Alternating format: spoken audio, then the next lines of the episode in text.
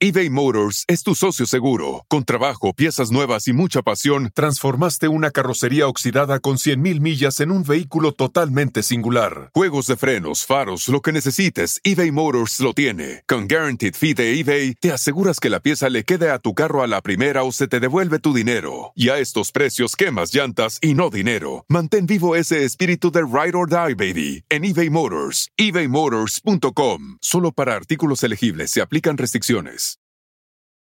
Michelle Vieta. que tú quieres salir en la tele. Y yo, sí, yo quiero salir en la tele. Había como un póster así. Y entonces me dice, ¿quieres ser mi traviesa? Mi foto estaba tapada. Ah, y te la destapó. Efectivamente. 16 años tú, 32 él, los protagonistas, tal. Se dan el beso. ¿Cómo fue ese beso? Lo que sí me acuerdo fue que yo me le quedé viendo y le dije, así son los besos de novela. Sí, pero solo cuando la persona te gusta. Y yo así, es que hay un rumor de un- una filtración de un video. ¿Hubo una secuela de este video? ¿Alguien que fuera grosero, que se te acercara? Todo el tiempo, hasta el día de hoy. ¿En serio? Sí.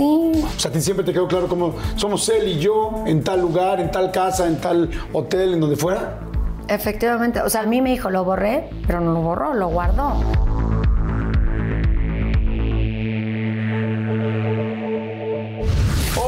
¿Cómo están? Pues, ay, no saben qué gusto me da esta entrevista. Eh, primero porque es muy amiga, la adoro, la quiero muchísimo, hemos sido muy cuates, muy cercanos, hemos platicado muy profundo en la vida, este, pero además me da mucho gusto que, que, que esté aquí porque son muchas novelas. Desde mi que- pequeña traviesa, clase 406, amigas y rivales, o sea, más de 15 novelas, eh, conducciones, eh, ahora baila cañón, la, ya, ya es la reina de los realities, pero sobre todo, creo que tiene una historia bien interesante que nunca hemos podido platicar con calma. Eh, una, una historia que verdaderamente creo que muchos conocemos, pero conocemos partes, rompecabezas, tal, y no conocemos, y ya saben que no, creo yo que no hay nada más lindo que poder hablar y poder platicar las cosas y saber realmente cómo son. Así es que bueno, Michelle Vieta. ¡Ay! Michelita, ¿cómo estás? Muy bien, yo contenta de estar aquí. Gracias por la invitación. Este, y qué bonito, sentí súper bonito cómo me presentaste. Es que Te esa- quiero muchísimo. No, yo te adoro. Como te dije el otro día en un programa, estás más guapa que nunca. Yo le pregunté, saludos a toda la gente que nos está viendo. Digo, oye, ¿estás en tu etapa más guapa? Y dice, no, no creo. Digo, no, no. Es que no fue pregunta. Es afirmación, te estoy diciendo. Este, la verdad es que estás guapísima, te veo muy bien, saludable. Te veo Gracias. saludadona. Y, este, y, me, y me fascina. Y te quiero agradecer mucho el haber hoy venido a platicar, porque sé que ha habido momentos complicados en tu vida, también momentos muy padres, de los cuales también vamos a hablar y muy chingones, pero, este, pero sé que nunca te has sentado a hablar. eh, con calma de, de muchas de esas cosas. Entonces no sabes cómo te lo agradezco. Lo festejo con un salud. ¡Ah, salud! ¿Tú estás en mezcal? Sí, porque soy guerrerense. Exacto. Que es denominación de origen. Denominación de origen de así de guerrero. Claro, Oye, ¿y pozolera eres? claro, todos los jueves. Es que eh, en, Acap- bueno, en Acapulco es Jueves jueves pozolero. pozolero. Jueves pozolero. ¿Cómo no? Y sí, y sí todos los jueves, bueno, no todos, pero generalmente. Bueno, ahorita con la pandemia nos fuimos a vivir a Acapulco y todos los jueves es pozolero en la casa, en su casa de todos ustedes. ¿Y tú eres, eres de cocinar o no? Claro, yo me crié en un hotel. Este, mis abuelos tienen un hotel de la familia. Pues yo me crié ahí, entonces fui cocinera, fui recamarista, fui de las que atendían el front desk, o sea, de todo hice. ¿Ah, sí? Sí, la cocina me gusta mucho. Mis bisabuelas tuve la fortuna de todavía conocerlas, estando yo chavita, a los 13, 14, me compartían recetas y a esa edad ya tenía yo el gusto por la cocina porque desde niña las veía cocinar, ¿no? Hacer galletas, hacer mole, hacer este, ensaladas, pastas, de todo, porque en Claro. el hotel siempre se hacía y se hacía abasto. Somos una familia que aunque son dos hermanas, somos 10 nietos, de los cuales yo soy la más grande y solo somos dos mujeres. Entonces siempre en, en mi casa, la casa de todos ustedes, allá en Acapulco, este, nos encanta la cocina. Dos de mis primos son chefs Ajá. y entonces yo no soy chef, no estudié, pero pues lo Sí, viví, lo sabes. experimenté. Oye, ¿no? ¿qué Crecí tal- con eso. Qué, qué- qué padre todo este rollo. Y Pero además, no digo, aquí si somos una comunidad, si te caemos, averiguamos tu dirección, la pongo en la descripción y vámonos al jueves, al, al jueves Al jueves pozolero. pozolero. ¿Cómo fue, ¿Cómo fue vivir en la playa? Ay, increíble. Era, o sea, ¿qué hacías? ¿Diario te ibas y te metías al mar Amo. o qué? Fíjate que eh, crecer, fui muy privilegiada porque me tocó una época muy linda en Acapulco. Además, este, yo crecí en, en el hotel con mis abuelos, con mi mamá. Eh, yo nací dos días después de que el único hijo varón de mis abuelos falleciera. Ok. Entonces, eso a mí marcó mi vida en muchos aspectos. Pasa este accidente desafortunado en mi familia. eh, es el 16 de noviembre de 1979. El 17 de noviembre del mismo año es el cumpleaños de mi abuelo, o sea, el papá. Y el 19 de noviembre de ese mismo año nazco yo. Entonces, al principio fue algo que pues yo no tenía conocimiento, pues yo era una bebé. Claro, sí, tú naciste, y, pero ellos venían de una pérdida muy fuerte. Muy fuerte. Entonces mis abuelos a mí me tomaron como, como su hija, en cierta forma. Mi mamá era muy joven y a mí me educaron mis abuelos. Yo crecí con mi mamá, con, con mi tía y con mis abuelos. Y obviamente ya después todos mis primos. Este, pero con esta carga de que siempre pues yo era como una hija más. Y, y la verdad fue una infancia muy linda. Este, mis abuelos tienen un hotel en aquel entonces. Este, pues era un hotel que tenía mucho turismo europeo. Uno de mis abuelos, su mamá es guatemalteca y su papá era alemán. Eh, mi otra, mi abuela, su papá era suizo y su mamá mexicana. Ok. Entonces siempre había como mucha mezcla. Ajá. Y luego mi papá era americano, en paz descanse mi papi también. Este, y Tu mamá mexicana. Sí. y, y, pues la verdad es que era divertidísimo. Íbamos a la playa, andábamos en patines, Ok. íbamos ¿Eres al buena boliche. para el mar? ¿Eres buena para Me meterte? ¿Alguna vez te, claro. te jaló fuerte las olas porque son duras o alguien te enseñó cómo fue? No, nos enseñan. O sea, fíjate que en primaria, en, en la escuela que iba en ese entonces. No es que hay olas uno, este... re- No, pero hay natación. Revolcadero dos, ¿no? Pero hay natación.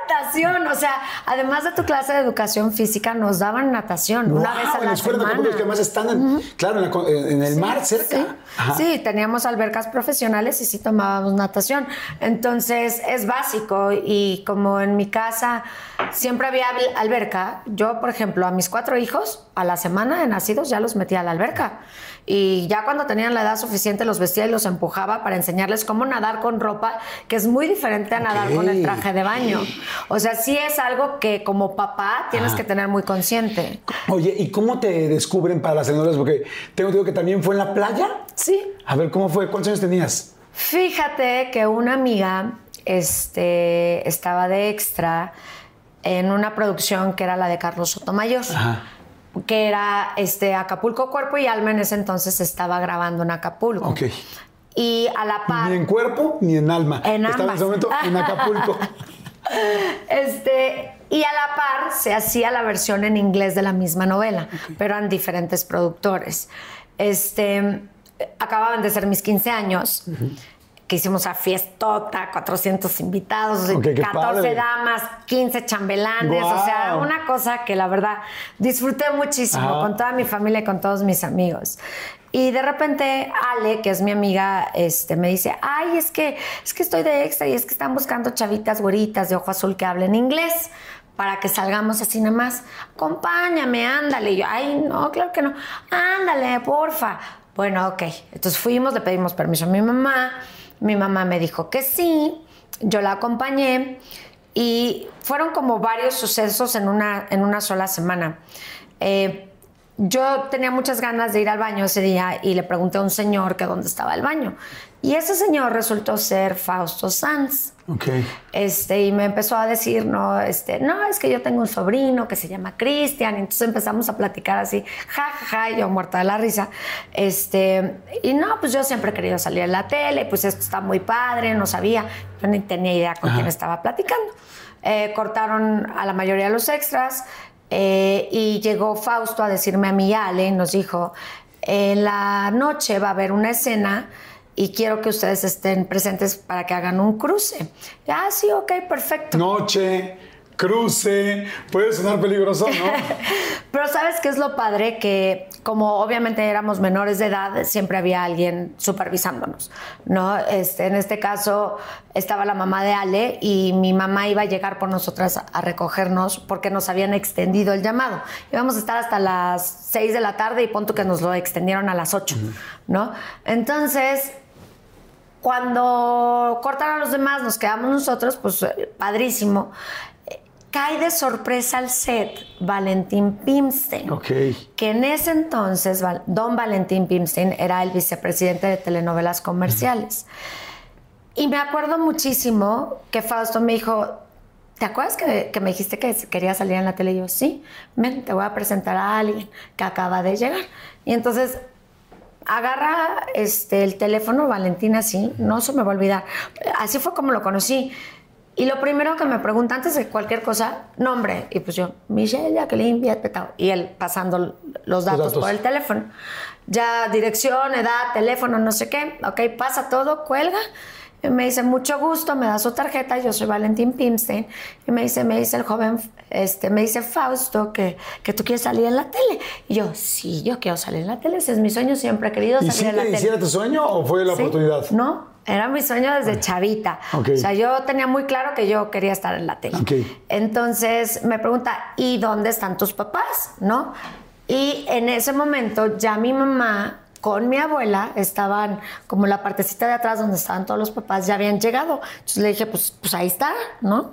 Entonces ya le llamó a mi mamá, le llamó a mi abuela, nos pusimos a platicar todos ahí y este, él se presentó, y le, dijo a, mi mamá y le dijo a mi abuela que me iban a hacer unas fotos al otro día, este, que me las hizo Caballero, el que era el fotógrafo en ese entonces de la producción, y que me iban a hacer una prueba de actuación. Entonces me tocó hacer la prueba de actuación con Juan Soler. Ok. Y primero pues fueron unas fotos videadas, digo, escenas videadas así sin diálogos ni nada, y de, de repente Nunca se me va a olvidar que me quitaron la ceja por primera vez en mi vida y yo chillaba y chillaba y chillaba porque nunca me había pasado. Nunca me había quitado la ceja, nunca me había maquillado, nunca nada. Acababan de ser mis 15 años, pero pues la primera vez que usaba mini tacón, ¿no? Porque pues Pero te la quitaron y te los dolía porque te dolía. horrible, sí, ah. claro. No, así como de, ya estoy despertando. no, hombre, no, yo, o sea, nunca había sentido lo que era que te jalaran pelito por pelito y me quitaron muchísimo y entonces yo no podía parar de llorar. Pero pues eh, me estaban maquillando y pues estaba yo emocionada, ¿no? Porque además era Juan Soler, o sea, por favor. Y me acuerdo perfecto que hicimos la escena y yo nada más lo veía y no podía dejar de verlo así, decía, qué guapo, qué guapo. Y no podía concentrarme ni decir nada. Intenté y traté, pero pues, pues me impuso muchísimo la figura de Juan. Este, en eso, al otro día... Eh, le habla don Valentín a mi familia y le dice, no, pues ya les hicimos las pruebas, ya todo, este, vamos a regresar a México y en una semana nos ponemos en contacto con ustedes. En ATT le damos las mejores ofertas en todos nuestros smartphones a todos. ¿Escuchaste bien? A todos. A los que toman juntas de trabajo desde el celular y los que las toman desde la comodidad de su cama. A los que nunca traen funda y a los que traen funda cartera. A los que se tardan dos semanas en contestar y a los que contestan con notas de voz eternas. A los influencers y a los que tienen su cuenta privada. A los nuevos clientes y a los existentes. ATT le da sus mejores ofertas en todos sus smartphones a ti y a todos, porque conectar lo cambia todo. Las ofertas varían por dispositivo, sujeto a términos y restricciones. Visita att.com o una tienda para más detalles. Oigan, y, ay, me acaba de dar muchísima hambre, pero bueno, no, saben, de repente me entran así esos, esos hambrismos tremendos. Perdón si pudieron escuchar inclusive mi estómago, porque bueno, estos micrófonos lo captan literal todo. Pero es que estaba pensando en el McCrispy de McDonald's. O sea, ¿ustedes ya lo probaron? No, no, no, no, no. Es que, bueno, si ya lo probaron, seguro me entienden. Es un sándwich de pollo crujiente, jugoso y al mismo tiempo picante. ¡Ah! Viene con unos pepinillos deliciosos y te lo sirven con una salsita picante que está así en todo el pan. Uf. Y si lo pides con un Sprite, no sé por qué, pero se siente que pica todavía más. En serio, qué hambre me dio. Mejor le paro porque si no, no voy a poder seguir con la entrevista de hoy. Ustedes que pueden, disfruten de su McCrispy en McDonald's o pídanlo por el app desde sus teléfonos. Seguimos. Dije, bueno, ya, ¿no? Yo jamás pensé que en una semana me fueran a hablar. Y justito la semana completa sonó el teléfono en mi casa, yo contesté y entonces me acuerdo que, que, me dijeron que querían hablar con mi mamá, ya se las pasé y lo que fue fue que pues yo estaba este, muy verde en la actuación, pero que querían hacerme más pruebas ya en la Ciudad de México y este, que si podíamos ir para allá. Entonces, pues mi mamá puso de condición que para que ella me diera permiso para yo venirme a México, mis abuelos se tenían que venir conmigo. Porque dijo, ah, bueno, seguro mis papás no van a dejar todo y se van a ir con la niña. Y pues dicho y hecho, mis abuelos dejaron todo lo que tenían en Acapulco. Y se vinieron por acá. Y vinieron conmigo a apoyarme y a, a perseguir mi sueño, que sin ellos yo no estaría el día de hoy aquí le hablan a mis abuelos, me hablan a mí ya después de dos, tres días intensivos y pues le dicen que pues yo estaba muy verde, que no tenía ni idea de lo que era la actuación, pero pues obvio, yo no tenía clases, no nada. Pero pues que creían en mí, que me iban a apoyar y que querían eh, que yo estuviera en el SEA, que estudiara en el Centro de Educación Artística. Mis abuelos me ayudaron a convencer a mi mamá, mi mamá dijo que sí y yo ya no regresé a Acapulco. ¿Ya te quedaste allá? Ya me quedé aquí en México. Oye, y a ver, entonces, tu primera novela es eh, Mi Pequeña Traviesa. Efectivamente. O sea, que además tú sales de protagonista, o sea, está cañón, o sea, tú eras la traviesa. Sí. ¿No? Héctor Soberón era el, galán. Sí. Ahí se dieron su primer, eh, o sea, ahí dice tu primer beso de telenovela. Sí, mi primer beso normal, o sea... O sea, nunca habías dado ni beso... Un beso así, no. ¿Tenías cuántos años? Tenía 16 años. Ok. Él era mucho más grande, ¿no? Eh, 32. Ok. 16 años tú, 32 él, los protagonistas, tal. Se dan el beso. ¿Cómo fue ese beso? Pues fíjate que estábamos en Cozumel grabando lo que es la salida de la novela. Ah. Este, en una, era en un parte del mar súper bonito era como azul, azul, azul. Y yo traía un vestido como azul brilloso, ¿no? como de sirenas. Y entonces nos teníamos que meter al, mar y salir. Y hasta que, que, nos sumergimos y salimos, ahí fue el primer beso. Ok. Entonces, de repente, lo único que sí me acuerdo fue que yo me le quedé viendo y le dije, así son los besos de novela, porque tienes que entender que yo a los 16 años, pues todos mis novios eran de cartitas. Y más que mi mamá a mí me tuvo a los 16 años. Ok. Entonces a mí me tenían súper cuidado. Ok. Entonces no habías dado un beso así. Nunca. O sea, ¿y ese beso fue de lengua? Pues sí, se ve en la novela. Ah, se ve, o sea, y lo peor del caso. Pero, pero normalmente en las novelas no hay lengua, ¿no? Pues es que eso ya me enteré después. Entonces tú le preguntas, oye, así son los besos y qué te contesta.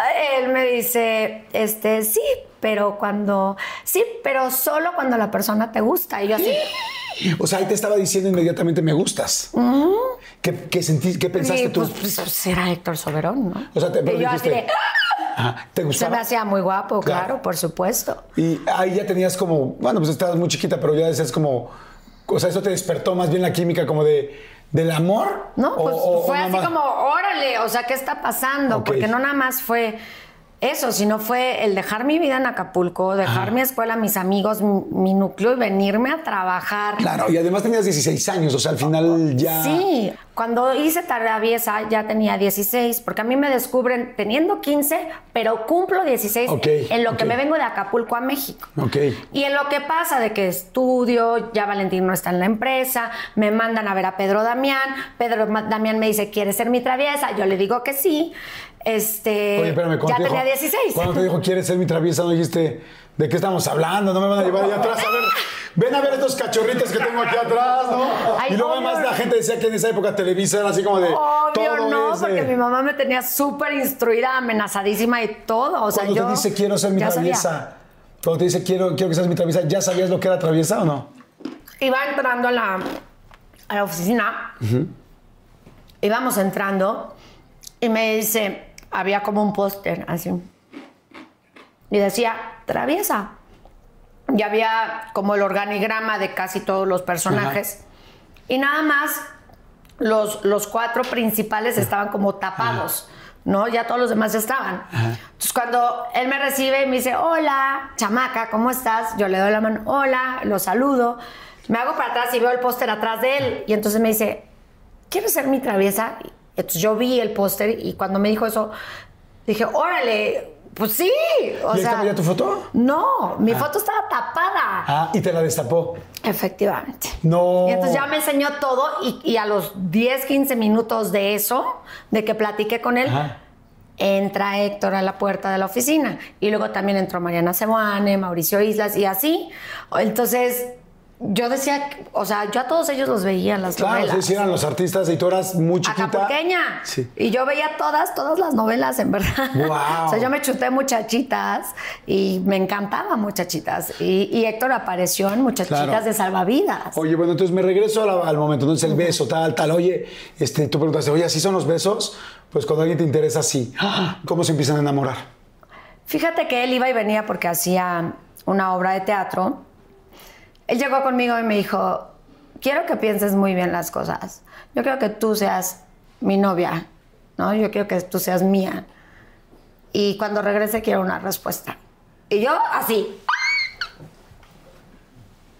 Entonces él se fue a su obra de teatro y pues yo, cuatro o cinco días, estaba súper nerviosa, no podía decir nada.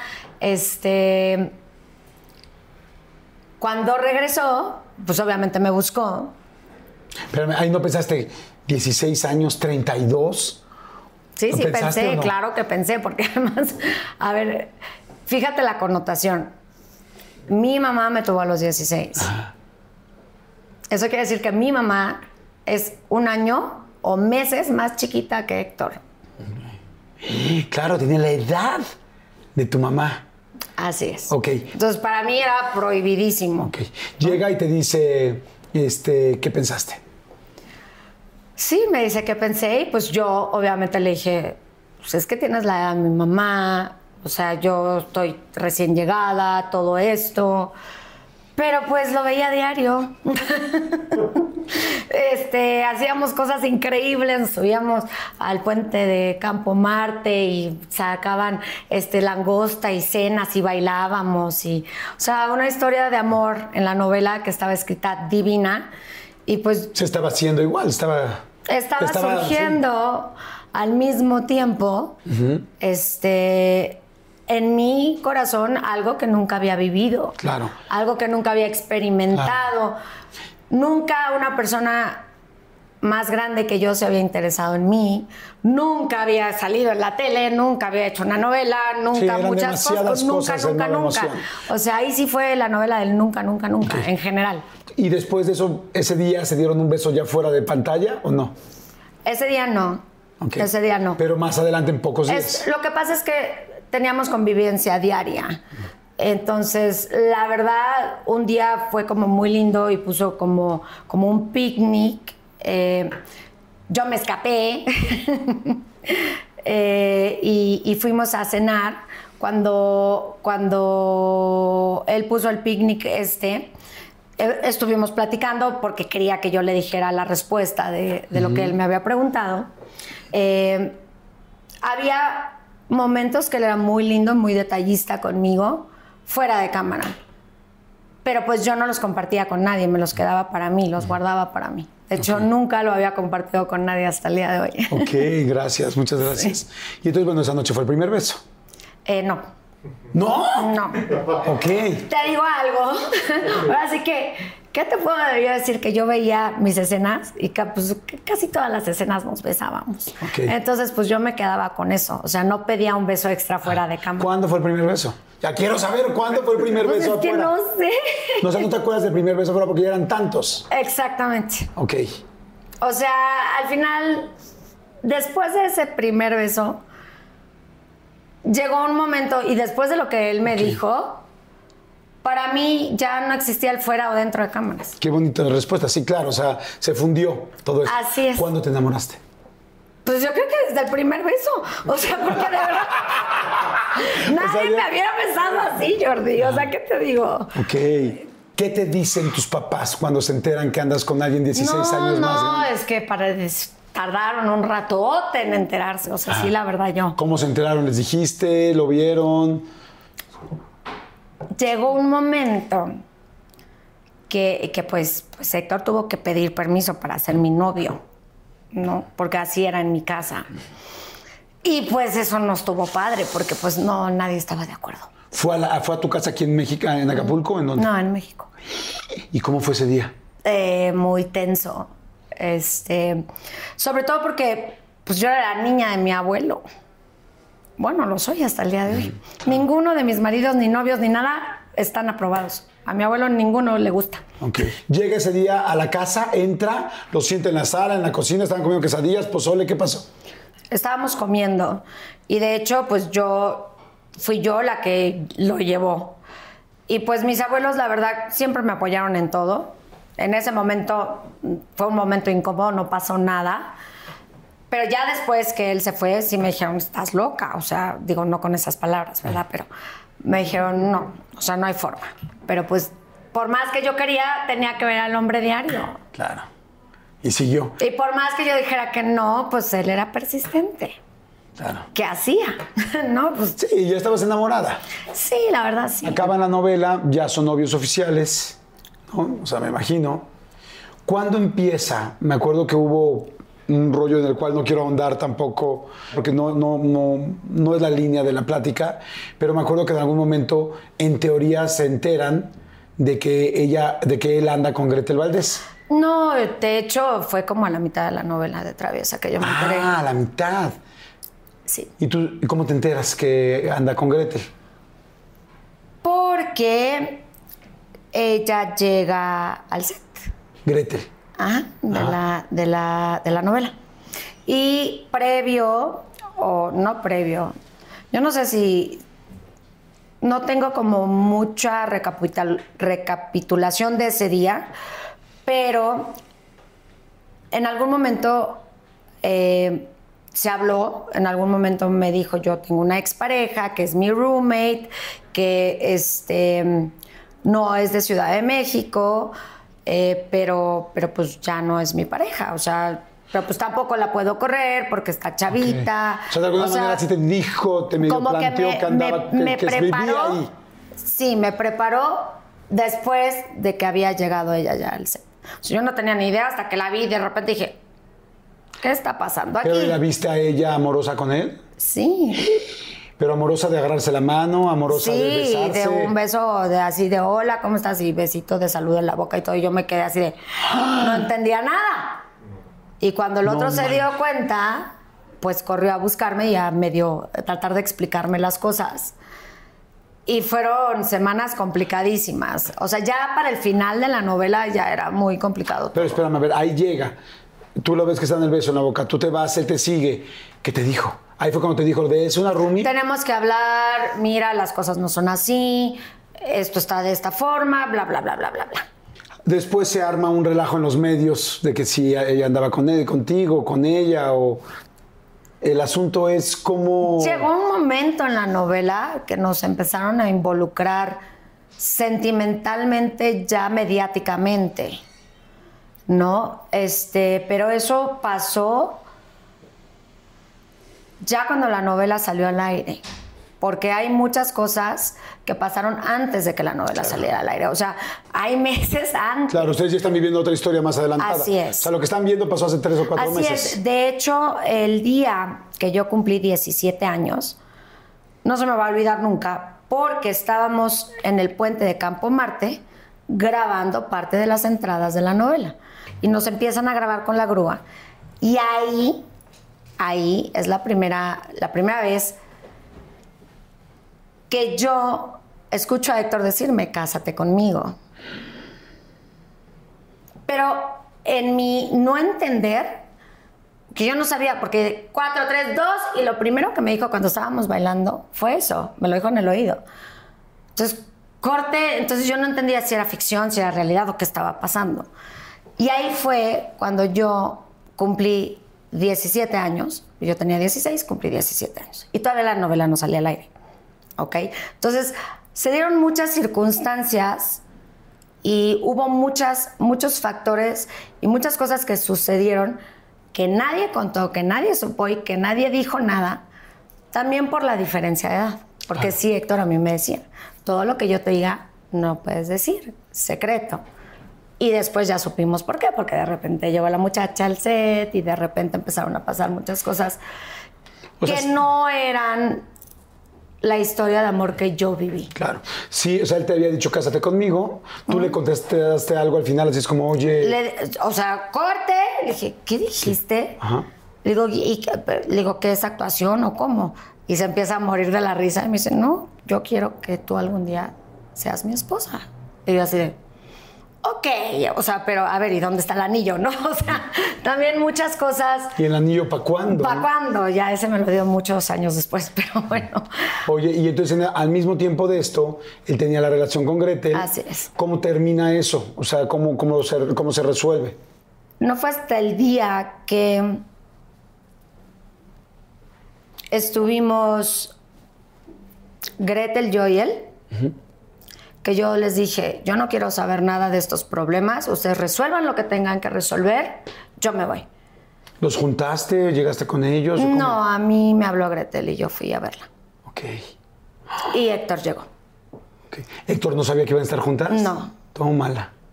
Y entonces, cuando yo lo veo a él, y después de que yo hablo con ella, y le digo, ustedes tienen cosas que resolver, yo no tengo nada que hacer aquí, me voy, con permiso. Me paro y me fui. Y Héctor salió detrás de mí. Entonces, fue una etapa complicada, porque yo intentaba alejarme lo más que podía siempre, hasta no ver las cosas claras, pero luego a mí se me presentaban cosas que yo decía, bueno, que ya está todo arreglado, y tres, cuatro semanas después resultaba que no estaba arreglado. ¿Qué seguía con ella? Tenían una relación complicada, por así decirlo. O yo lo entendí así, o lo entiendo al día de hoy así, o lo recuerdo al día de hoy así.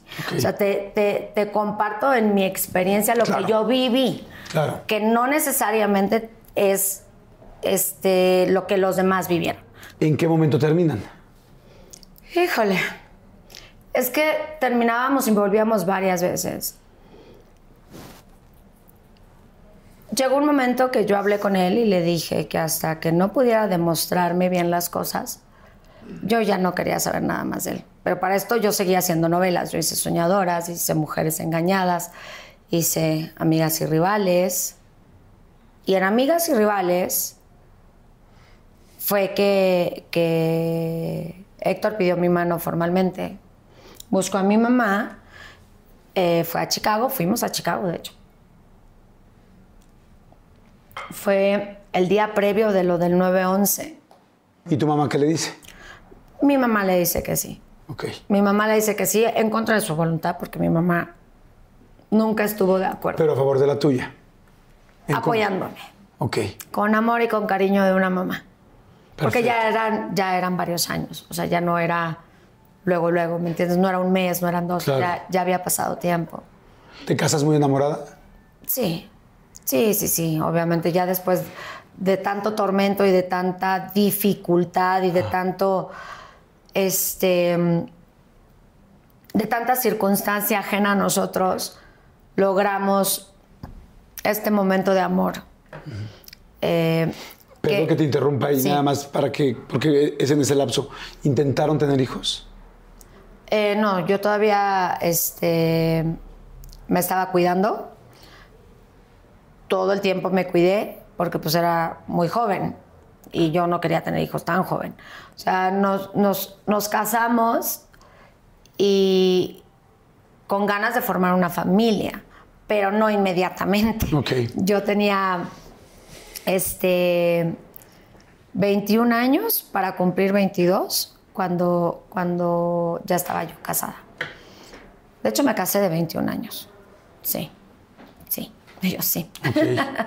Vamos a ir a, a un este a un refil, vamos a hacer refil para que la gente Vamos pueda ir también a hacer un refil. Salud, Eh, salud. refil. Este, y quiero que me platiques cuando empezó pues ese lamentable momento del videoescándalo. No me quiero imaginar lo difícil que es para una mujer vivir algo así, para cualquiera, para un hombre, para una mujer, pero más para una mujer. En ese momento, cuando casi no había situaciones así, yo ya era tu amigo, yo ya te quería mucho. Sí. No quise ni siquiera ver el video por el, pues por la cercanía que nosotros teníamos, porque no quería hacer nada que te lastimara a ti. Aunque bueno, independientemente de, de que había pues, mucha gente que lo estaba viendo, pues la gente cercana a ti, yo creo que queríamos cuidarte. Y, y más que platicar de lo que pasó, quiero preguntar cómo te sentías tú, cómo pasaron las cosas dentro de ti. Y vamos entonces rápido a un refil y regresamos. Sí, ¿Te vamos parece a un bien? refil. Vale, perfecto. Saludcita, Refil, para que refiles, porque tú me ¿Ustedes estás fichando. Pues, ¿no te- Me estás fichando. A, ver, que quede constatado, el señor Rosado me está fichando. Ahí está, ¿eh? Qué pena, no, ahí va, ahí voy. Oigan, ustedes tomen algo también, por favor. Si les está gustando, por favor, suscríbanse. Nos ayuda mucho cuando se suscriben en YouTube. Este, denle like, suscríbanse. Y si les gusta, compártanla con alguien también. Gracias, Michi. Muchas gracias. Gracias, Te adoro, te agradezco muchísimo todo. Vamos rápido. Evidentemente, terminan su relación, en fin, como, Sí. como cualquier pareja con en medio cosas buenas, malas, situaciones complicadas seguramente en medio. Fíjate que grabando clase 406, eh, a mí me toca unirme a la novela. Gretel era parte del, elen- del elenco. Yo me uno con Francisco Gatorno como eh, la pareja protagonista en la segunda temporada, creo que era. Y ahí me empiezo a enterar de muchas otras cosas. Independientemente de eso, eh, sale una publicación y llegan a mi camerino a entrevistarme de que qué pensaba yo que mi esposo bailara con otras mujeres. Ajá. En ese momento dije, ah, pues es buen bailarín, no hay ningún problema, de- que de- baile. de ese momento me acuerdo, ¿No? ajá. Entonces se apaga la cámara y la reportera, que no me acuerdo quién es, me dice, Michelle, ¿no has visto la revista, verdad? Y yo le digo, no. Y me cierra el ojo y me dice, ve y cómprala. En buena onda, ¿me entiendes? Yo salgo, mi hora de comida, compro la revista y cuando abro la revista, oh, sorpresa, veo al que era mi esposo en ese momento con una mujer delante, otra detrás, y luego en la otra hoja con una de esas mujeres a punto de darle un beso en la boca. Y entonces le marco por teléfono y le digo, ¿me puedes explicar tus fotos? Y él me pudo haber dicho cualquier otra cosa y a lo mejor yo se lo hubiera creído. Seguiría casada con él hasta el día de hoy. Pero me dijo, ay, Michelle, ya sabes cómo son las revistas. Es fotomontaje. ¿A qué le vas a creer? ¿A la revista o a mí? Y yo, Héctor, ya no tengo 16 años. Ya no te creo. Me colga el teléfono. Llego a mi casa, terminando el llamado, y había unos documentos hechos que ya era un convenio de divorcio. Lo veo, venía firmado por él, y en ese momento, sin pensarlo, yo agarré una pluma, lo firmé. Al otro día, antes de irme al llamado, se lo mando de regreso. Y recibo una llamada. Yo te mandé eso para que te dieras cuenta. Le dije, ¿cuál es el problema? Ya te firmé. No, rompió los papeles. O sea, no quería, nada más quería amedrentarte. Quería que yo me diera cuenta de lo que estaba perdiendo en sus palabras y en lo que yo me acuerdo que me dijo por la llamada de teléfono. Pero le dije, al contrario, le digo, me abriste los ojos y yo, la verdad, sentí un gran alivio cuando firmé los papeles. Nunca me imaginé que los iba a romper y que iba a tener yo que contratar tres abogados más para poder ya finalizar eso que ya me había llegado a la casa. Cuando te separas, ¿ya te sientes aliviada, tranquila o seguías enamorada? Híjole, es que mi proceso para llegar a la separación fue bien complicado. Porque aunque fuera de común acuerdo y aunque era la opción más fácil, nos tardamos muchísimo, muchísimo. Y yo llegó un momento de tantas demandas y tantas exigencias, dije, no le voy a poner precio a mi libertad. Si quiere el negocio, si quiere la casa, si quiere lo que quiera, que se lo quede. No tengo problema. Pero siempre había otra demanda más. Entonces yo tuve que cambiar tres veces de abogado. Tres veces, porque no me lograban divorciar. Wow. Entonces no fue nada fácil. Se llegó ya a la conclusión. Se firmó, el divorcio se anuló el matrimonio este, ¿Se anuló, te refieres religiosamente también? Es nulo, sí. Ajá, ok. Es nulo, el matrimonio eclesiástico es nulo. ¿Qué perdiste material y qué ganaste personalmente con ese divorcio? Híjole, para mí únicamente fue ganancia. Yo no tuve pérdidas, la verdad. Gané y, gané tranquilidad y gané paz y gané el, poder tener mi libertad nuevamente. Eh, para la gente, eh, voy a poner un poco el contexto. En algún momento más adelante de esto sale un video escándalo con Michelle, donde, pues bueno, Michelle está en, en una situación íntima con una pareja que no se le ve la cara, con una situación pues que cualquier persona tendría con su pareja, nada del otro mundo, lo que no era del otro mundo, lo que sí era del otro mundo era que lo viéramos siendo tú una figura pública. Eh, ¿En qué momento salió ese video? en contexto. Fíjate este que es muy curioso que, que lo menciones porque el día que yo tomo el avión para ir a Puerto Vallarta para firmar nuestro divorcio de común acuerdo, me encuentro a una reportera en el mismo avión.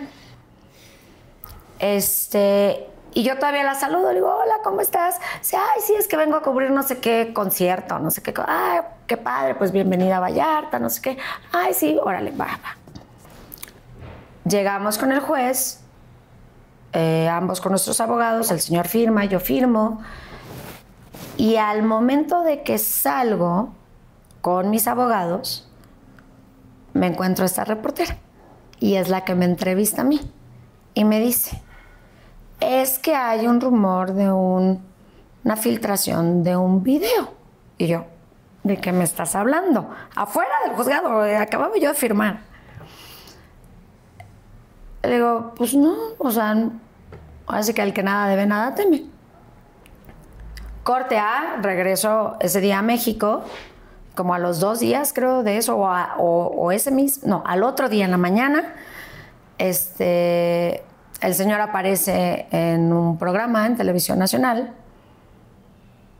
y le pone una computadora y supuestamente ve un material y se desmaya y entra a servicio médico y le dan agua y se le baja la presión y dice unas cosas extrañísimas y yo me le quedé viendo y no entendía nada. Y ahí no se vio nada, entonces yo me quedé igual, dije, pues, no entiendo qué está pasando. Sale un desplegado en una revista en donde dice que por respeto a mí y a mi familia no iban a publicar nada, y luego en otra revista salen eh, fotografías con recuadros oscuros de extractos de este video. Y ahí es cuando yo me doy cuenta lo que es. Pero así como me doy cuenta lo que es, agarro el pasaporte y me voy a Houston. A entender qué era todo esto que estaba pasando. Porque cuando tú tienes una intimidad sana, cuando, cuando tú estás en pareja, pues se valen muchas cosas.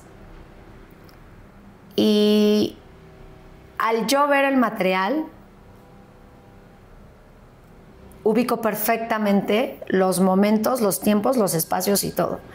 Entonces, lejos de, recordarme la imagen del Señor en el programa, me remonto al momento en el cual haciendo el amor con tu pareja, decides hacer algo diferente y en el momento de que terminas de hacer eso te dicen, mira cómo lo borro. ¿no? Porque hay algo que se llama derechos sexuales y todos tenemos derecho a hacer con nuestra sexualidad lo que queramos. Y tenemos derecho a la intimidad y tenemos derecho a muchas cosas. Entonces, cuando yo veo eso, digo, híjole. Y luego veo otras escenas de otro video de alguna vez una plática que él y yo tuvimos, que me dijo, te voy a, grabar porque cuando estás enojada me dices una cosa y cuando estás contenta me dices otra. Y yo le decía, no, no me grabes, yo estaba llorando. Y entiendo que es un material cortado, editado, de diferentes años y que además es pegado, sin audio, y donde nada más aparezco yo. Y lo más característico de este material es que, tristemente, en esta edición que hicieron, le ponen Big Brother VIP. Si hay algo que a mi esposo en ese momento le molestaba era que yo fuera parte de un proyecto como Big Brother. Él le molestó que entraras al reality. Efectivamente. Porque el ofrecimiento, o sea, nuestro Big Brother, tú estuviste ahí, Sí, fue el segundo. compañeros, ajá, fue el segundo. 22, ujú. Pero ya había habido un ofrecimiento previo, el cual él no me dejó y me dijo, sobre mi cadáver, tú no haces eso, qué horror. No, no, no. ¿Me entiendes? Pero cuando viene nuevamente la invitación a este Big Brother VIP 2, yo ya no estaba con él. Ya estábamos separados. Entonces, al yo ver que decía eso, dije, wow. Porque estás demasiados años con una persona a la que amas por sobre todas las cosas y de repente traicionan tu, tu amor de esa forma. Eso era lo, con lo que yo decía, ¿qué está pasando? No lo entiendo. O sea, si ya no entendía el- eh, su aparición en, en este, en el programa, cuando vi las imágenes, porque únicamente vi las imágenes, no vi el video completo. Para yo poder ver el video me tardé tiempo. ¿Sí lo viste? Eh, lo vi, pero ya después de haber sido mamá. De mis cuatro tiempo. hijos. Mucho tiempo después. Sí. Yo no lo había visto. No lo había visto, había visto las, las fotos nada Sí. más. Cuando tuve las fotos, porque me acuerdo que en ese momento, pues el tema era como con quién me fue infiel Michelle. Ah, sí, bueno, pero eso no me importó. Pero en el momento que tuviste las fotos decías, ¿cómo con quién? ¿Estamos juntos? O sea, a ti siempre te quedó claro como somos él y yo en tal lugar, en tal casa, en tal hotel, en donde fuera. Efectivamente, o sea, lo triste es que eran dos materiales de tiempos diferentes. Me, no tengo manera de, más que con el video original, pero yo en Traviesa usaba unos calzones, porque eran parte de mi personaje, que iban por arriba de los, de los jeans, que estaban muy de moda, los Calvin Klein. ¿no? Entonces, en la primera parte, justamente traigo esos calzones. Ese era más o menos de esa época. Efectivamente. Y, y la segunda parte, pues bueno, ya era. La segunda parte era mi casa de esposos. Vallarta. O sea, la segunda casa era tu calle. Inmediatamente La viste las fotos y dijiste, es mi casa. Es mi casa, o sea, era nuestra casa, no era mi casa, era nuestra casa. Sí, eran esposos, estaban juntos. Este, no tengo forma más que con el video original de comprobar en qué tiempo, espacio ni nada, pero sí, fue algo que él me dijo, vamos a hacerlo, está divertido, es diferente. Y pues dije, ah, pues ok, y acabando lo borramos, no pasa nada. Y, y nos habíamos comprado en Nueva York eh, dos camaritas así que eran JBC, que les metías un casetcito así chiquito. Él tenía una, yo tenía otra. Y las dos cámaras estaban ahí en la casa, los cassettes estaban ahí en la casa. Entonces, él agarró su cámara y con esa cámara nos grabamos. Y luego la volteó, porque era el cuarto de tele, la volteó y puso y me, me dijo, mira cómo estoy grabando encima de lo que acabamos de grabar. Por eso cuando yo vi las imágenes dije, Sí, no, no se no borraron. entiendo. Ok. No entiendo nada porque además se guardó tanto tiempo O sea, a mí me dijo, lo borré, pero no lo borró, lo guardó. Y no solo eso, sino utilizó dos videos diferentes y hicieron uno solo. O sea, se, se hizo un solo video. Que eso es lo triste. ¿Cómo estabas? O sea, hoy quiero saber, gracias a Dios, muchísimos años después, ¿cómo estabas? O sea, ¿qué sentiste? ¿Qué pasó? ¿Te subiste al avión? ¿Te deprimiste? ¿Lloraste? ¿Te olvidaste? ¿Qué pasó? Fíjate que fue una etapa eh, en el cual yo tuve un aprendizaje muy grande.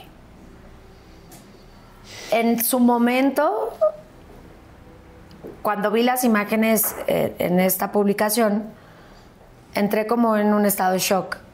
Me acuerdo nada más haber visto la revista y lo siguiente que, que me puedo acordar es ya estar en Houston. Este, y viene un proceso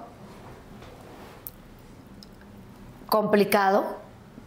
Es un proceso que en su momento para mí fue devastador en todo aspecto, es una violación a tu intimidad en el grado más alto que puede existir. Pero aún así viene la otra parte, viene el, como mencionas, sí, soy una figura pública, sí, lo que tú quieras, pero no soy una niña. Simplemente estaba haciendo el amor con la persona que fue mi esposo. Y ahí aprendes a agradecer porque los problemas de la humanidad y del mundo entero son mucho más grandes. Y yo no puedo ser quien para creerme que, ay Dios mío, no. Sí fue algo muy fuerte y es algo, no es que se supere, porque me dicen, es que ¿cómo lo superas? No es algo que se supere, es algo con lo cual aprendes a vivir sí se violentó mi intimidad, sí se violaron mis derechos sexuales, que son parte de los derechos humanos y que se protegen. Y sí fue devastador y sigue siendo devastador al día de hoy. Pero aprendes a agradecer, como lo decía hace ratito, el hecho de que la gente que realmente sabe quién eres, no necesita explicaciones. Claro. ¿Quién fue la mejor persona que estuvo al lado de ti en ese duelo? ¿Quién fue quien te tomó de la mano? ¿Quién te alivianó? ¿Con quién te pudo platicar y decir alguna cosa como amor tranquila? Pues, pues mi tía, la hermana de mi mamá. Y cuando yo regreso a México, me voy un rato también a Acapulco con mis abuelos, con mi, con mi tía, con todos. Y enfrento las cosas me acuerdo que voy al programa de Adal a hablar de lo que había pasado, a otro rollo. Y también di una entrevista para la revista Caras. Y finalmente, mi conclusión en ese momento de mi vida fue que en una relación siempre tiene que existir un caballero. Y que desafortunadamente a mí me había tocado serlo. Wow. Entonces así lo manejé, así lo viví. Hasta... ¿Cuándo fue? Hasta que ahora con las redes sociales la gente siente que por el hecho de que alguien viola tus derechos, viola tu intimidad, pueden insultarte, pueden faltarte al respeto, escondidos detrás de un ordenador, obviamente, eh, escribiendo cosas que ni siquiera tienen el conocimiento, ni tienen el poder para decirlas. Y yo sí creo que hay que ser impecable con la palabra, siempre lo he creído, pero hay mucha gente que en su ignorancia no lo es. Y que tristemente hablan por hablar, insultan por insultar. Y en ese momento es que yo decido con un posteo en mi red social que era Instagram, poner un alto. Porque yo hice algo reservado para mi intimidad. Y toda esa gente que me dice lo que me dice, o pagó por verlo o lo vio. Yo nunca lo hice para que la gente lo viera. Claro. Esa es la diferencia. Eh, ¿Alguna vez en la calle o en algún lugar físicamente, me refiero presencialmente, hubo una secuela de este video? ¿Alguien que fuera grosero, que se te acercara? Todo el tiempo, hasta el día de hoy. ¿En serio? Sí. Ay, qué fuerte. Tristemente, y es algo que también he hablado con mis hijos. O sea, y, y sobre todo con, con Michelle, que ahorita tiene 14 años. Eh, lo he tenido que hablar en diferentes etapas, pero lo hablo por lo que es. Y final, finalmente, ellos han vivido conmigo, son parte de mí. No saben quién eres, pero además. No necesitan quién más. eres, tam- porque es que tú no hiciste ningún delito, o sea, no se hizo nada, o sea, era más, más bien la que se había violado tu privacidad eras tú. Lo estoy pensando y volviendo a repensar, digo, mis respetos, o sea, mis respetos de qué madurez lo tomaste, cómo lo sacaste adelante. Me encanta que hayas tenido a tu familia tan respetuosa y linda alrededor, porque yo pues no, las, no lo sabía. Este, Sí, no, nadie. y- y hoy, y hoy me da mucho gusto saber, como dices tú, el por qué. Pues simplemente lo que acabas de decir ahorita, esta frase, habrá cuántas personas y cuántos chavos que digan, oye, a mí sacaron una foto, me hicimos sexting, sacaron mis cosas en la escuela y que se quiten la vida. Al contrario, acérquense a su familia. Claro. O sea, si yo hoy platico contigo, es porque tú tienes hijos, yo tengo hijos, y al final de cuentas creo que como se los estoy platicando a mis hijos, en su momento se los platiqué y se los volví a platicar, creo que hoy también quisiera platicarlo con todos los que nos ven Claro. y con toda esta gente que dice, se me acabó la vida porque sacaron una foto. A ver, no. Claro. O sea, hay una cosa que se llama ley de pornografía de venganza y ya es un delito. Aquí todavía nos falta un poquito. En 2015 se metió la iniciativa de ley para que a nivel república existiera. Hace falta buscar la aplica- aplicabilidad de esta ley para que ya sea una realidad. Este, sí creo, y lo pueden ver en mí, ¿no? Yo lo viví y hoy en día tengo una familia, tengo un niño de 16 años, una niña de 14, uno de 7 y una de 5. Y así como hablo contigo, hablo con ellos, porque a los niños no hay que subestimarlos. Y sé que a lo mejor si yo no hablara con ellos y si yo hubiera tomado otra salida, no saldría algo bueno de esto. Claro. Tuve la oportunidad de platicar con Paris Hilton en su momento, cuando vino a México. Y, le compartí un poquito de, lo que yo viví, que ella también vivió. Pero por ser Estados Unidos otro país, se tomó de una forma diferente. El mismo caso con Kim Kardashian, que con ella no he platicado, no la conozco. Pero Paris sí me dijo, me dijo, es lo peor que he vivido en mi vida, lo peor que me ha pasado. Y sí, pero también creo que esto, al menos en mi caso, pueda ser algo que ayude a nuestra juventud a no tomar la puerta fácil. Claro. Cuando lo ves en algún momento, porque luego a veces cuando no vemos las cosas, porque tampoco es que uno se recuerde cada momento de su vida, se pueden hacer más grandes en la cabeza. Cuando lo viste dijiste, "Mm". o sea, que está bien light. Ay, sí. no es para tanto, porque luego uno se hace las cosas muy grandes. ¿Lo viste y te quedaste más tranquila después de tantos años? Pues es que como yo sé cuál es el material original, o sea, había partes más fuertes, pero pues como las otras partes se veía a otra persona, pues obviamente no están incluidas. ¿no? Ok. Solo estoy yo.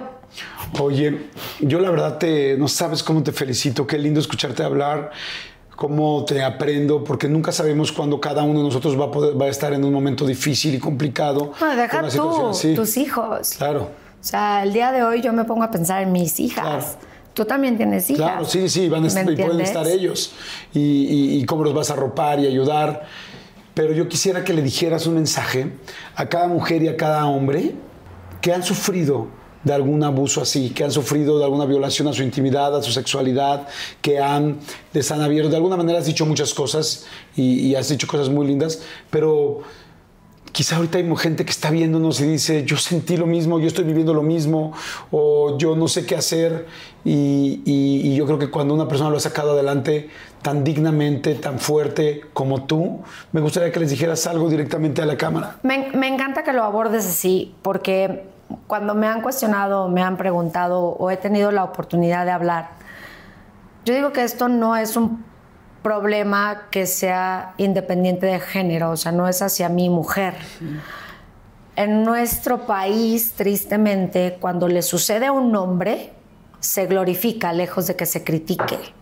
Y eso no está bien, porque yo conozco de cerca o, por la naturaleza de que yo fui a la primera que le sucedió algo de esta índole.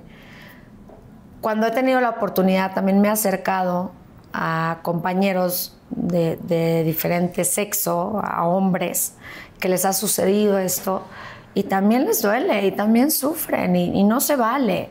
O sea, esto es independientemente de género. Esto es la intimidad de cada ser humano. El que no respetes la intimidad de otro ser humano, o que por dolor, o que por enojo, qué triste, porque si esa persona que tanto amaste en su momento se convierte en tu verdugo, qué, tristeza en el alma y en el corazón y en la humanidad. O sea, sí, sí, sí estás ahí, sí, sí te están amenazando, sí, sí te están chantajeando. A ver, tú sabes, tú conoces tu esencia, tú sabes cómo lo hiciste, por qué lo hiciste y cuándo lo hiciste. Y mientras tus bases sean en el amor y tus bases sean por, por disfrutarte en pareja, debería de existir esa tranquilidad. Claro. Y si te exponen el día de mañana, tú tienes que tener esa tranquilidad. Claro. Pero no vas a no vas a comprometer tu libertad, tu vida o el estar siempre con alguien si las cosas no están funcionando por un momento. No vas a es- comprometer tu es- dignidad. Claro, que es natural. Inclusive creo yo que si una persona, aún así, porque en este caso fue con amor, eh, entre, un- entre esposos, tal, pero también hay mucha gente que de repente puede estar en una situación, en una relación, sin que sean esposos, sin amor, y aún así no merece nadie que te expongan así, pero que no puedes comprometer tu, tu, tu vida o, o que alguien te aprisione No puedes por una cosa así. Comprometer tu integridad por el hecho de que violenten tu intimidad. Exactamente. Siento yo.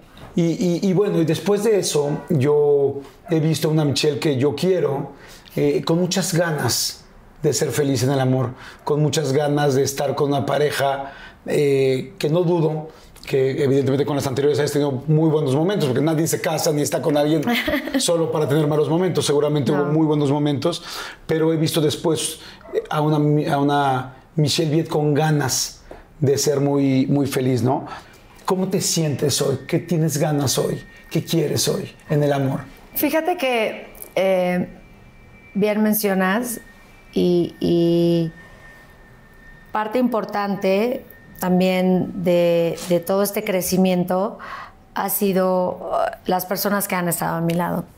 Leandro en su momento, eh, tristemente la ludopatía en México es algo casi que no se conoce, que no se trata como una adicción. La adicción al juego, lo, lo volvemos a repetir La adicción al juego. todos, al juego, apostar, a, que Y además es muy, muy- difícil por el dinero, porque no hay es. dinero que alcance. Es muy triste, pero sí está considerada como la peor de todas, porque es la única que no tiene límite.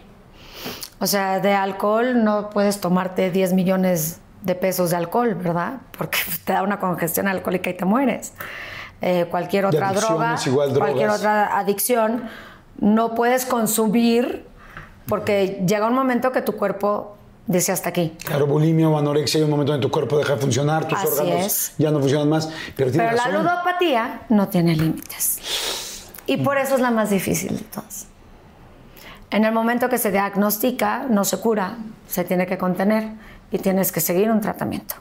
Entonces, tristemente, eso fue lo que ocasionó que Leandro y yo nos sigamos juntos. Y tenemos dos hijos maravillosos. Estamos en proceso de aprender cómo, pero cuando tú tratas con un ludópata, no está emocionalmente disponible para nadie. Y pues es un proceso que lleva mucho tiempo, que aún no se termina y pues seguiremos en proceso al día de hoy. Y con Cristian, que es el papá de mis dos chiquitos,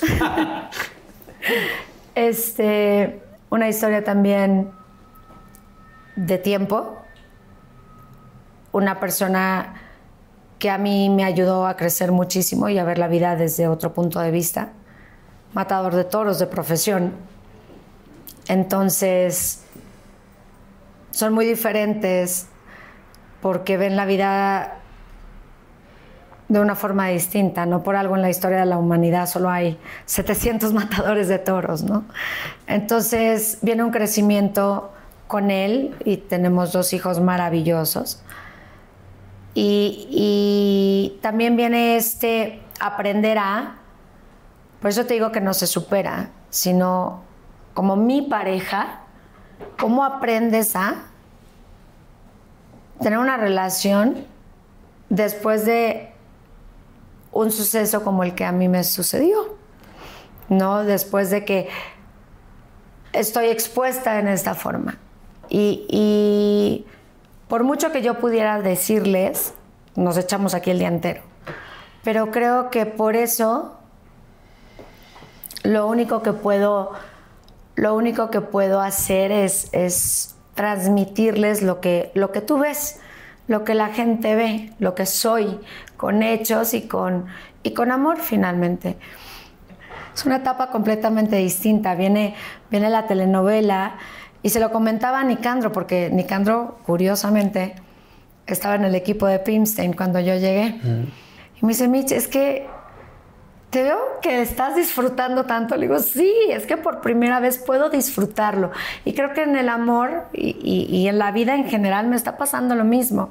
O sea, cuando nació Leandro, mi primer hijo, yo no dejaba que nadie lo tocara si no le ponía gel y, no había coronavirus, sino que simplemente era muy aprensiva porque era mi primer bebé. Hoy en día ya me estoy dando esa licencia de decir, ay, qué rico, ¿no?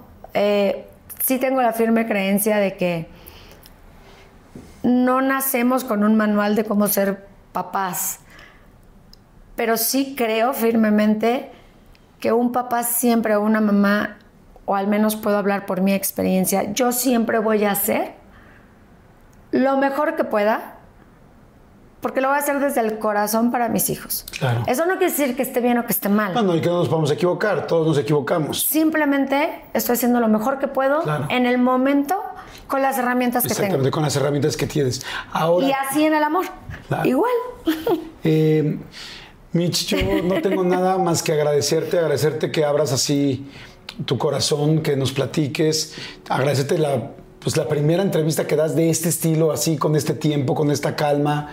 Este, muchas, muchas gracias. Eh, me da mucho gusto conocerte. Estoy muy orgulloso de ser tu amigo. Gracias. Eh, siempre lo he estado, pero entre más te conozco, más orgullo me da.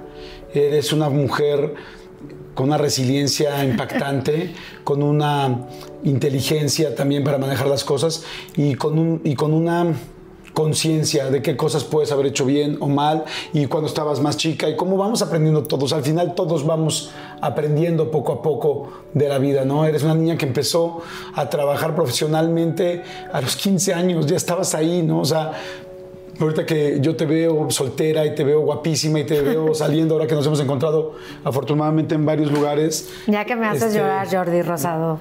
Este, ahora que te veo digo, wow, me da gusto que sea feliz y verla así porque creo que nunca pudo estar así. Creo que se saltó algunas épocas de su vida por tanto trabajo y hoy con más madurez, con, tus, con cuatro hijos preciosos y con un respeto muy lindo que manejas, inclusive en esta plática lo puedo ver por tus exparejas, me da gusto porque digo, seguramente ha sido feliz, pero se merece hacerlo y tener eso que quiere, sea una pareja, sea una soltería, sea 10 parejas, sea, sea ninguna. se merece lo que ella quiera, porque todos nos merecemos lo que queremos. Sí. Y, y hay algo que te admiro mucho y que te y, y que, que rescato de esto, y es que hay mucha gente que cuando tiene un momento difícil o una pareja difícil o varias parejas difíciles, decide guardar su corazón y decide no volverlo a exponer y no volverlo a sacar. Hay mucha gente que ha tomado esa decisión y que entiendo por el dolor y el miedo que, que tiene, que le hicieron sentir en algún momento. Pero esto lo aprendí hace poco y me encantó. Y, y hay gente que guarda ese corazón en una cajita de cristal. Y lamentablemente ese corazón durante años, con una sola vida que nos dan, está en esa cajita de cristal y nunca se vuelve a usar por miedo a que se llegue a lastimar. Y posiblemente el día de mañana, para la gente que sea creyente o para, en fin, cada una de las religiones o ideologías espirituales, si hay alguien, vida, universo, que te diga, Dios, que te diga qué hiciste con ese corazón, y es, me lo lastimaron una vez, pero lo guardé y jamás lo volvieron a lastimar, y dices, pero dejaste de vivir, dejaste, dejaste de vivir y, y, y al final estoy seguro que, las, que el ser, la vida o lo que sea que nos haya dado esto, nos los dio para vivirlo. Dice que cuando se rompe un corazón, eh, no se rompe, se abre para recibir más amor. Y yo estoy seguro que el tuyo está muy abierto, muy maduro y con un expertise, con mucha experiencia que ha tenido que pasar. Y, y yo creo, por, por eso que comentaba, que, que el día de mañana a los que hemos, nos hemos equivocado y hemos vuelto a arriesgar, nada nos asegura que el siguiente va a funcionar. Pero sí estamos seguros que cuando lleguemos al final vamos a entregar un corazón ma- mayugado, golpeado, abollado de un lado, con raspaduras de otro, pero usado Así es. con ganas de que funcione. Estoy seguro que vas a ser muy feliz. Te felicito por cómo piensas, te felicito por ese corazón que, que- que no está guardado en una caja de cristal y que estoy seguro que, que va a encontrar lo que él necesite. Déjame agregarte algo. no. Yo, a través de este tiempo, creo que las cicatrices hay que portarlas con dignidad. Completamente de acuerdo. Así sean en el corazón o donde sea. Porque son parte de lo que somos. Gracias, Mitch. Gracias, Gracias por la. a ti, por la- ya estamos así. Ya, dos estamos así. chillando. Yo también estoy así. Gracias por, todo, por tu No, plática, gracias por abrirte y por contarme y contarle a tanta gente cosas que a todos nos pueden funcionar con nosotros, con nuestras parejas, con nuestras exparejas Efectivamente. y con nuestros hijos. Y como dices, hay que vivirlo. Y a mí también me encanta verte feliz, verte contento, porque yo sé lo que es. Y de verdad sé que, que entregas el alma como yo. Así somos. Y, y gracias a la vida por dejarnos vivirlo y portar nuestras cicatrices con dignidad, porque así llegan mejores cosas. siempre. Gracias, Mitch. Igualmente, pues ustedes, gracias por estar aquí como siempre. Usen su corazón, Úsenlo. úsenlo. No lo guarden. No lo guarden, úsenlo y tengan esa esperanza. Eh, gracias a la gente de Star Boutique Hotels siempre. Eh, suscríbanse al canal, nos ayuda muchísimo. Eh, si se suscriben, nos ayudan a que siga habiendo más entrevistas y, y que pueda yo seguir teniendo la oportunidad de aprender junto con todos ustedes de, de experiencias como esta. Gracias, Mitch. Gracias. Gracias. Los queremos. Chao.